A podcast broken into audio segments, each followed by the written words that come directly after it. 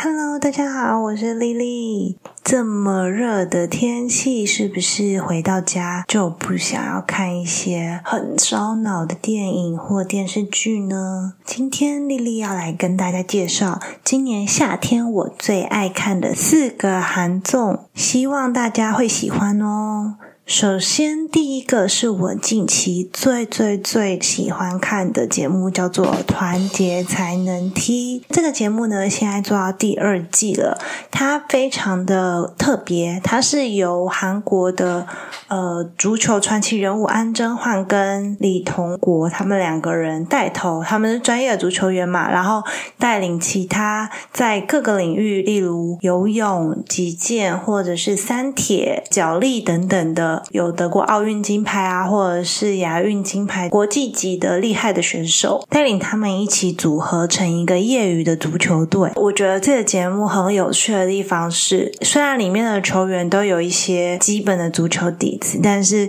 他们可能不是很懂规则，再加上足球是非常吃技巧的一个运动，所以他们可能小时候有踢过，或者是自己有兴趣有踢过，但是他实际下场比赛的时候，有非常非常多需要注意的。点他们可能都要重新的练习。那我觉得这个节目看的时候就有一种养成感，你知道吗？就是看着他们从不太会踢，然后到渐渐的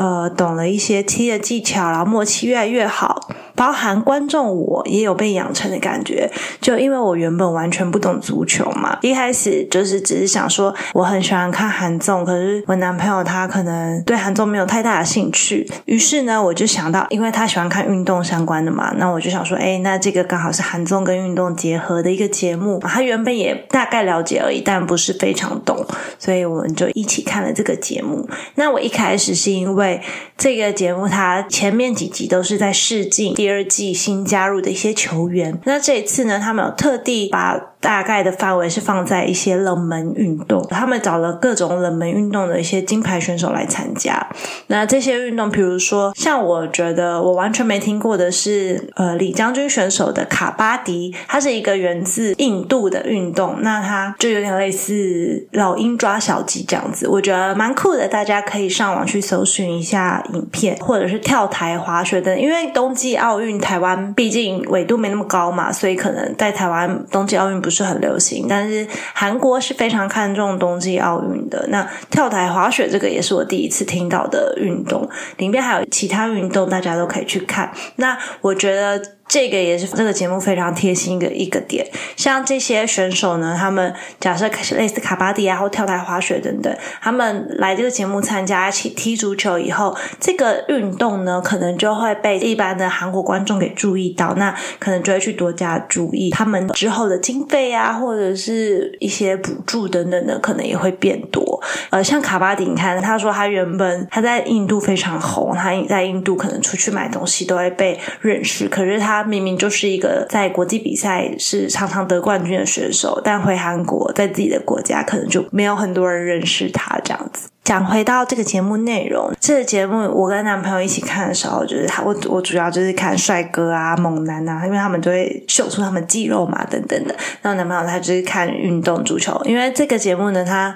除了一开始试镜之外，每一集前面会先安排一个基本的教学，然后后半集就会安排一场足球比赛。那一开始当然就是他们本身技巧不够，互相默契也不足，那所以就会先找一些可能相对没那么强的对手跟。他们们一起比赛，我觉得还有一个值得观看的点是，就是因为他们全部都是在他们领域很厉害的选手嘛。他们学的过程非常快，就是几乎是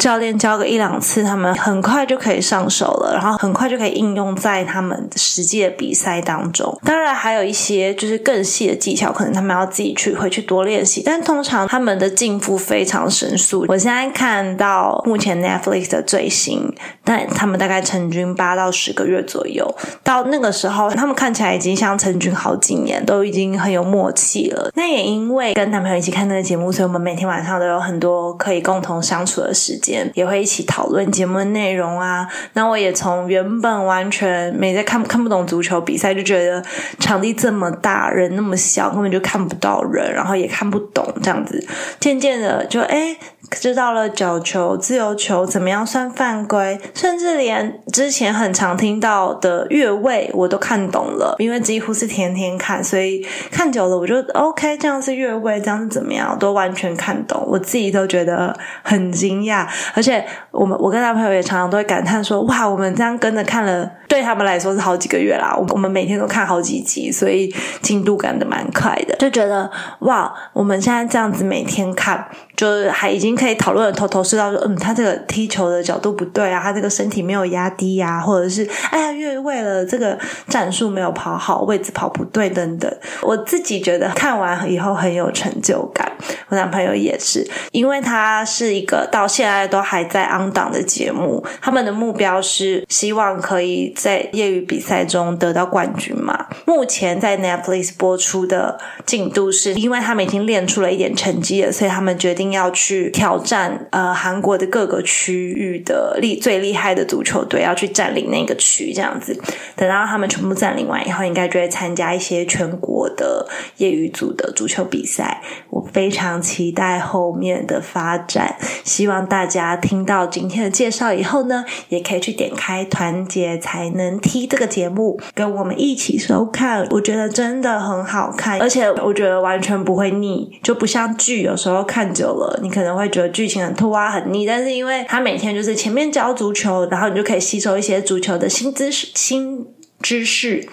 或者是一些踢球的姿势这样子，那下半场就当做是看一场足球比赛，而且因为它是上下半场各二十五分钟的，没有不像实际的足球比赛分钟总共有九十分钟那么长，对，很推荐大家去看，里面的选手也蛮多帅哥的，特别推荐击剑选手金准浩，我觉得他好帅，而且他踢球也很厉害。好了，花次结束，接下来要介绍下一个，算是今天这四个节目里面比较新开。播的叫做《嘣嘣气酷欧拉西》，是我们罗 PD 的最新力作《地球娱乐室》，它是在。二零二二年的六月二十四号开播的，然后在 Friday 可以每周六有更新。这个节目呢，我觉得就是一个女生版的《新西游记》。首先有一个很中二的世界观，《新西游记》是孙悟空、猪八戒他们等等要去收集七龙珠，但是地球娱乐室呢，他们的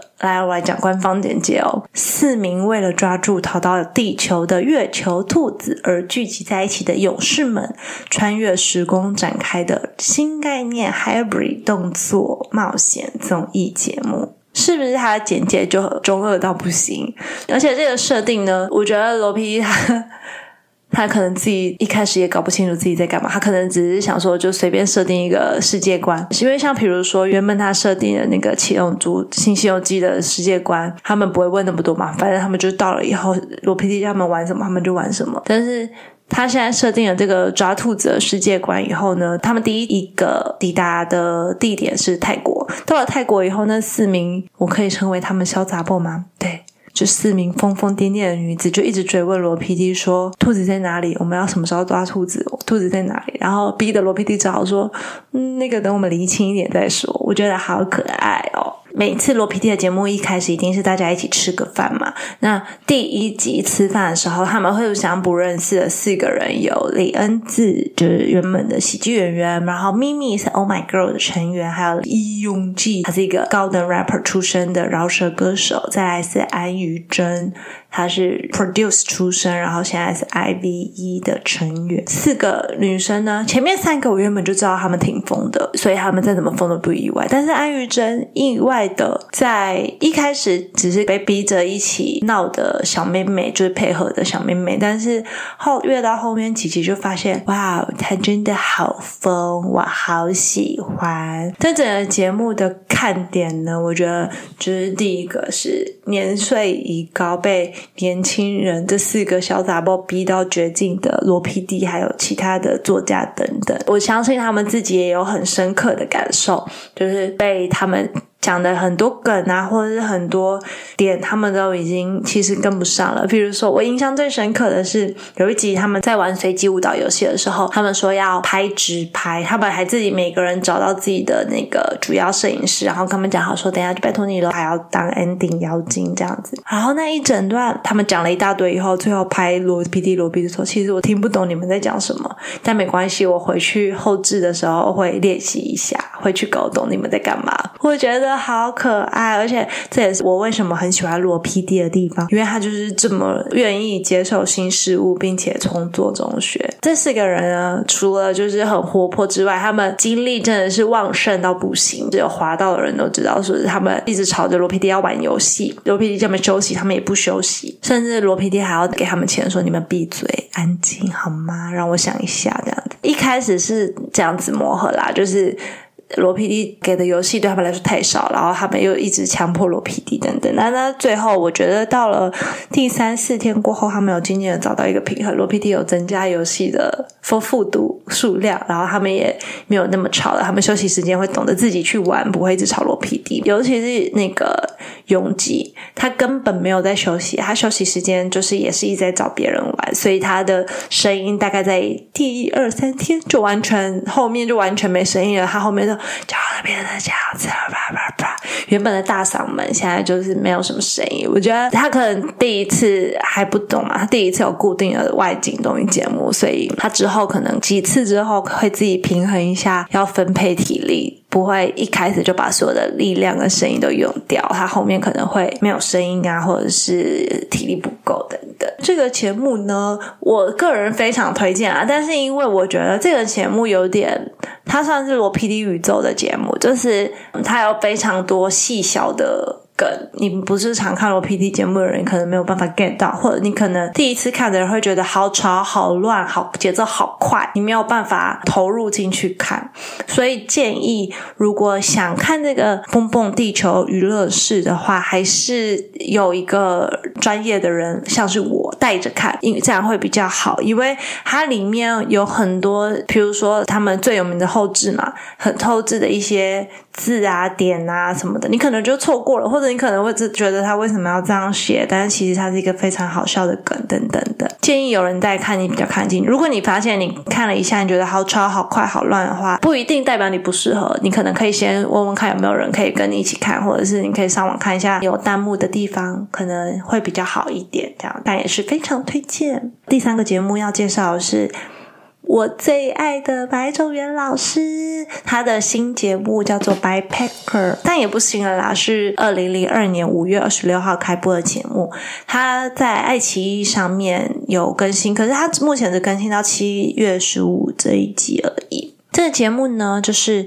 呃四名主持人，有白老师，然后还有安普贤，就是那个演员，还有丁丁。以及这个可能大家比较不熟的演员叫吴代焕，他们四个人呢会每个人有分配到自己的背包，因为这节目叫白 packer 嘛，白背包。每一集制作单位给他们一个主题，跟他们讲说你们收到了什么什么委托，然后大概是怎么样的，你们要依照这个去准备食材、调味料或者是用品等等，等于是让白老师去出差。我觉得真的好可爱，就可以看到白老师是在自己不熟悉的环境，因为他平常在自己的熟悉的环境都厉害。爱到不行嘛，或者是他在巷弄食堂的时候都会一直骂人嘛。那这个节目因为就是白老师会被丢到一个可能深山里或军营里，或者是没有厨房的海边等等，他要想办法去在各种艰难的环境下去做出对方希望的料理。那我觉得在这个节目就可以看到白老师很多让人家欣赏或者甚至被尊敬的特质。比如说他在遇到逆境的时候，他第一个就是立刻想办法解决，完全不会抱怨。生气等等，他就算要抱怨生气也是之后的事，但是他马上想办法解决。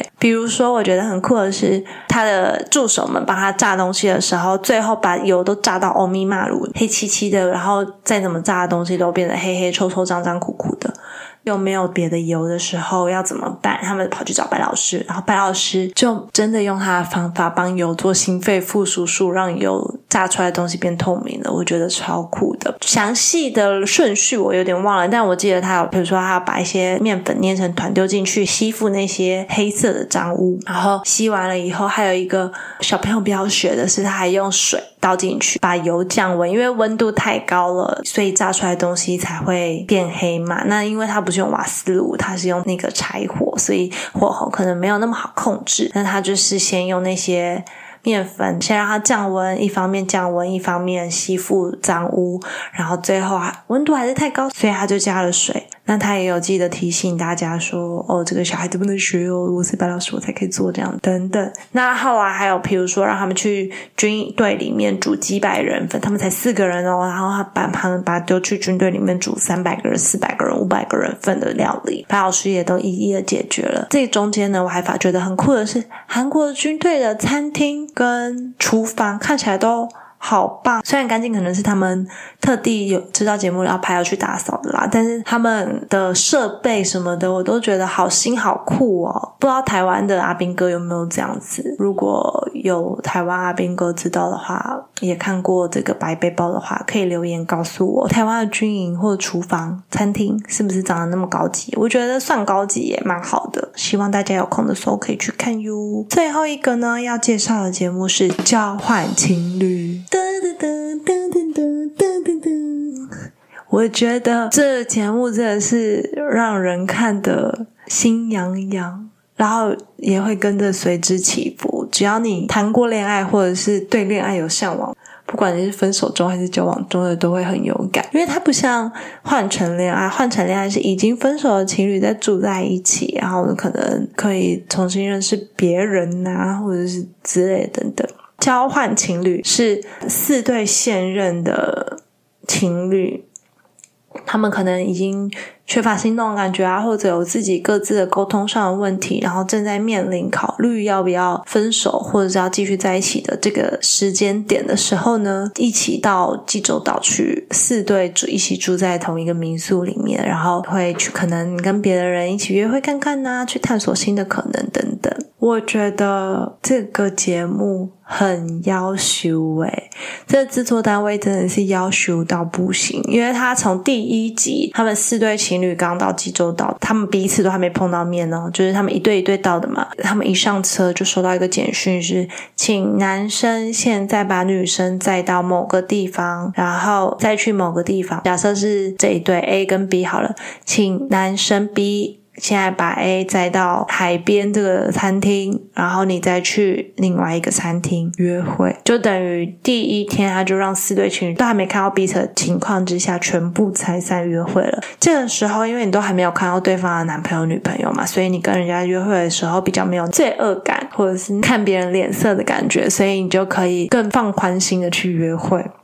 太容易出代机了。第一集我觉得一开始比较抓住我演的是幼稚老师跟数学老师的约会，因为幼稚老师就是标准的那种会让人家看了女生看了就要揍他两拳的那种。他就是讲话会哼哼哼，然后遮住嘴巴哼哼哼哼笑，然后可坐在旁边觉得好笑的话会一直啪。然后拍对方啊，或者是三不五时就要 give me five 啊，三不五时就要拳头碰拳头啊的那一种，我真的是前面一开始看到我就很想揍人了，但是我跟你们讲，你们看到最后看到没有到最后啦，看到越越看到后面会觉得他真的是个小杂包哎，真的是。不简单，不简单！我真的觉得，如果你有心想要成为小绿茶或小红茶的话，你都可以去学这个老师的一举一动，或者是他说的，不管是说的话、他的表情、他的动作、他的行为等等。如果你立志成为小绿茶、小红茶，都可以去学。但这个节目呢，我觉得厉害是制作单位的安排，他们他们总是会。安排的让人牙痒痒，但是另一个方面，如果你撇出这一堆来看，我们仔细看每一对情侣的问题，我觉得他们大部分可以分成几个问题。第一个是沟通，一呃，如果你两个人在一起，你不懂得怎么沟通，你们没有找到一个彼此都可以接受的沟通方式的话，很容易就会沟通失败嘛。如果你没有找到对的方式，可能女生觉得我在沟通，我想跟他沟通，可是他就不鸟我，然后几次之后你可能就不讲了。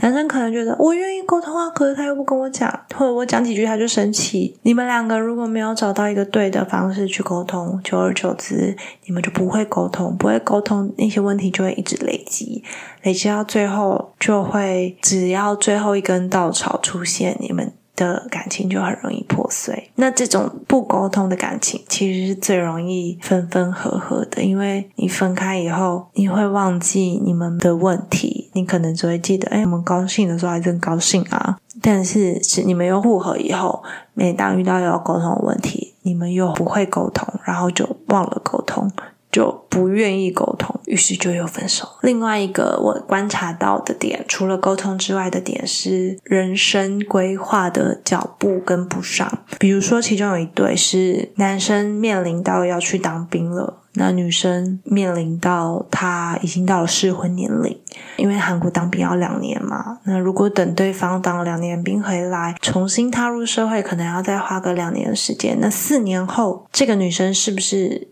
有把握还等在那边跟那个男生结婚呢？这个问题，他们男生跟女生目前都没有一人可以做出一个肯定的规划或肯定的答案，所以双方现在就决定来这个节目寻找看看，诶有没有可能有其他解决方式，或者是双方就是笑着送对方走。我们趁我们俩彼此都还好好的时候。好聚好散这样子。那另外一对是姐弟恋，因为女方已经到了适婚年龄，但男方才刚入社会一年多，还在社会新鲜人的草丛中挣扎，所以呃，女生会难免会觉得男方显得很幼稚，老是抱怨一些可能工作很辛苦啊等等的。是一个看不到未来的另一半，那但是因为女方年纪还是比较大嘛，她就面临到很实际的结婚生育的问题。那他们两个人能不能在这个步调上得到共识？因为女方曾经我记得没错，她二十九岁，那她曾经问过男方什么时候可以结婚，男生说那可能在五年。但你要知道，女生在五年她就要三十五岁去了，三十五岁以后如果想要生小孩是比较困难、比较辛苦、比较危险的一件事情。所以，光是这个点处在那边，他们两个人要是没有办法沟通出一个彼此都能接受的步调的话，我觉得日后也是十分危险。这几对情侣大致上就沟通跟人生步调问题，我觉得也反映在很多现实情侣的身上。就我们不是小孩了，已经不会觉得说再大的困难、再大的现实，我只要有爱就可以解决了。完全不可能，就是有爱还不够，你需要有最实际的现实，不管是钱，或者是工作，或者是双方的家庭等等，你要你需要有这些实际的现实上层面的东西来支撑你的爱情，才能够走得比较长久。哎呀，怎么讲着讲着有点哀伤？好啦。以上就是我今天想要介绍的四个最近我非常喜欢看的综艺节目。希望大家在这个炎热的夏天，可以吹着冷气，喝着冰冰凉凉的饮料，跟我一起看这些节目哦。如果看了有什么心得感想的话，也欢迎留言告诉我，我都很愿意跟大家一起讨论哟。舍不得，但是还是要跟你们说拜拜。